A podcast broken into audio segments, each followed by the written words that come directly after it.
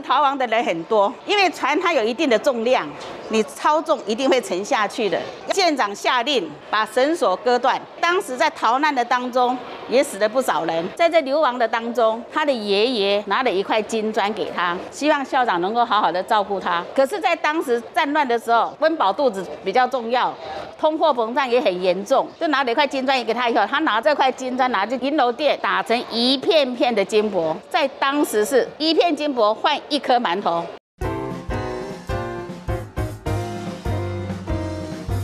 各位好哈啊，我我是我姓庄哈。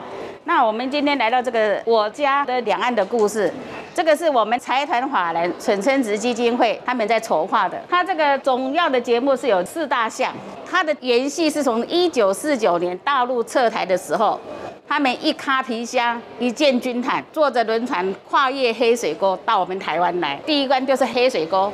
在我们的后面有一个当时的。这是国家档案局提供的影片，在这影片里面可以看得到，说当时他们来台的部队有三种人才，第一就是公务员，第二是军人。第三是流亡学生，所以我们基金会也很用心打造成一个窗型的轮船。那首先我要跟各位介绍一下靠近我们最近的物品，就是这件一件背心。这一件背心是我们索老先生提供的。这个索老先生他当时是学生，因为国共内战发生以后，他变成流亡学生的。在他在流亡学生的当中，故宫有招考工作人员，他去应征录取，录取的时候他的任务就是要护送国宝到台湾。所以在他在护送国宝到台湾的时候，结果他的母亲缝了一件亲手缝制的背心，到了台湾以后，在当下的历史背警是国共是势不两立的，他们是认为你是叛国行为，他们大陆的亲友全部被打入黑五类。在我们大陆开放以后，他有回去探亲，父母家人父母都不在了。他回来了以后，他跟他子女交代说，哪一天我走的时候，这件背心你一定要烧给我，我要在天上跟父母相认，就是凭这一件背心。那其中这一件一片金箔，如果你仔细看它的金箔，它是有刻字的，有电号的存在。持有人是我们的前移民署长杨家俊先生，就是这一位。哈，他爸爸在临终的时候，只交给他一片金箔，但是从来不谈起什么事情，因为太令人伤心难过，所以他拿了这片金箔。请教跟他爸爸一起来的战友，这些战友才讲给他听，说在国共内战的时候，他已经是流变成流亡学生了。在这流亡的当中，他的爷爷拿了一块金砖给他，希望校长能够好好的照顾他。可是，在当时战乱的时候，温饱肚子比较重要，通货膨胀也很严重，就拿了一块金砖给他以后，他拿这块金砖拿去银楼店打成一片片的金箔，在当时是一片金箔换一颗馒头，就是这样子生存下来。当他很平安到了台湾以后，就是剩下这一片了。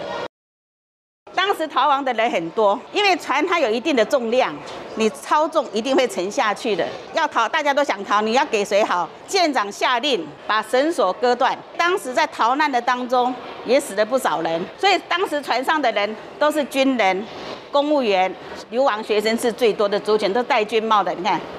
三大族群，那因为是我们的主力。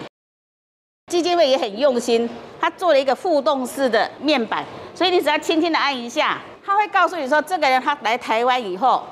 经过种种的过程，这边可以做一种游戏的过程呐，也蛮有趣的。有些当初大陆撤台来的人，当了最高级的法官的也有。他分成三个阶段，第一是离家，然后到台湾以后是安家，大陆开放以后就是开始返家。哦，这个就是最高法官了，人民的法锤最高法官。这个公务员到台湾以后，就是我们的以前的副总统是严家淦先生，是这样子哈。他这种互动式的游戏，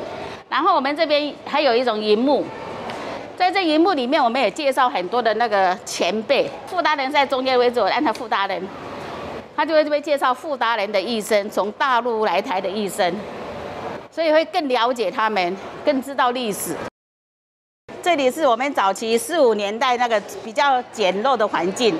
那这一台摄影机是最早期孙立人将军他的专属部下随属的摄影官，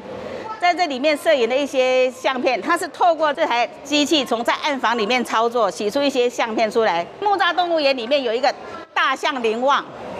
就是我们的孙立人将军带过来的。然后这个就是我们当初最简单的四五年代。就是这种的家庭，一般的家庭都是这样子的。那这个是家庭式的，那是这个早期的理发厅，这是早期的理发椅。主办单位在这边也做的很多当时的英雄人物，譬如说特种英雄，特种英雄背后面是介又有介绍是谁。这个是我们老农民服役三十年以后流传下来的勋章。那我特别介绍这一把中正剑，这一把中正剑就是当初中正学校毕业的赠送的一一把剑，可是它的剑上有四个字。成功成人，不成功就是成人，所以他们是很忠于国家的，讲究的是忠字。我们在这边有一个战士受田证，之前就是因为大陆撤退以后，鼓励人家从军或是从事后勤单位的工作，比如说军服生产啊、军帽的生产，当时很需要的，因为大陆撤台以后人数不足，需要一些人，所以他认为说，你只要来我们工厂生产衣服，我们会给你一张受田证，等我大陆反攻的时候。我再授田给你，凭战士授田证可以领取的基本费是五万块，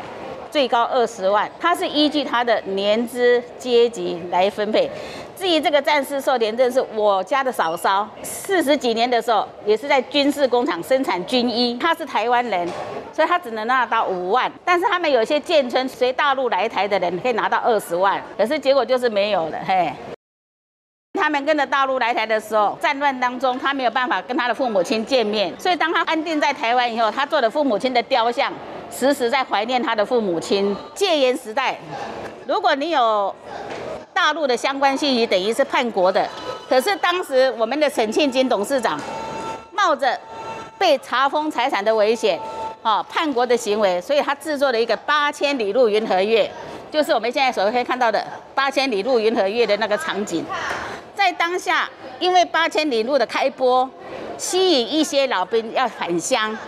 所以我们最早的抗议事件是在什么时候有的？就是大陆返乡那个时候。然后就因为这件事情以后，大陆开放接近。我的两个姐夫都是外省的，一个安徽，一个浙江。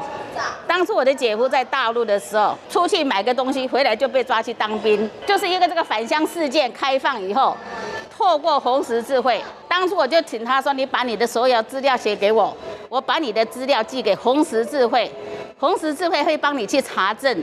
查证到了以后，他会通知你的家属在哪里，在哪里，再去探亲，就是这样子，终于回去探亲。可是他回去探亲以后，两三次以后他就不回去了，因为当时他们的环境是有点苦。”我们这边的人回去是有点像圣诞老公公，所以他认为说啊，有去过就好，所以他后面就没有再回去大陆，就老死在台湾了，是这样的情形。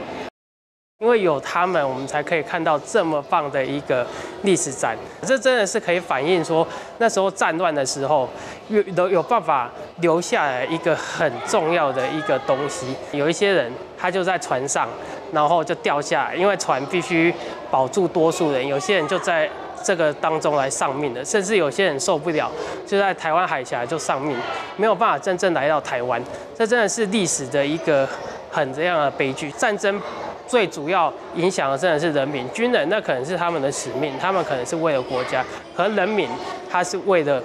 他的一个生存。所以我觉得这里的展览可以让我们体现说战争的危害。那我们要透过民主的价值，让这个和平继续来展现。